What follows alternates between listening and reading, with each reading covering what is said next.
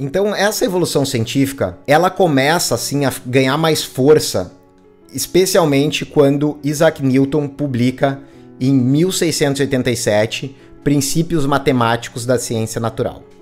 Então, assim como o Thales chegou lá, né, e falou assim, cara, eu consigo prever algo que vai acontecer na natureza, eu vou conseguir prever o que é é, um eclipse. O Newton ele começou a fazer cálculos em que a partir de três leis bem simples qualquer pessoa conseguiria, por exemplo, calcular a força de uma pedra que ela lançasse, ou ela conseguiria calcular a força de um disparo de canhão, aonde que a bala ia cair eles começaram a descobrir várias coisas que iam desde as nossas, das nossas descobertas mais rotineiras, assim, por exemplo, quando você jogasse algo de tal altura, em quanto tempo aquilo ali ia bater no chão, até a movimentação de astros. Então isso trouxe uma nova perspectiva dentro do conhecimento de que a, a natureza ela poderia ser descrita a partir de números.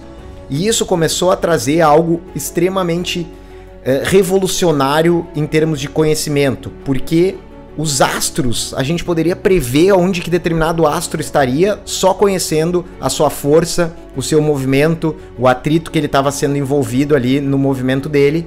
E isso fez com que a ciência ela ganhasse, desse uma importância cada vez maior para os aspectos da matemática. Então, a primeira questão é a questão da ignorância. O ser humano começou a assumir que ele não sabia de tudo e que talvez as escrituras não contassem tudo.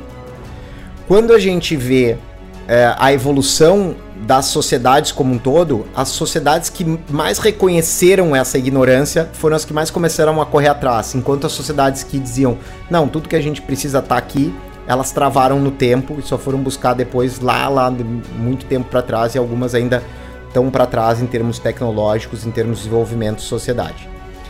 Então, o segundo princípio é a questão da matemática. A matemática ela começa, ela dá início ali com essa obra do Newton.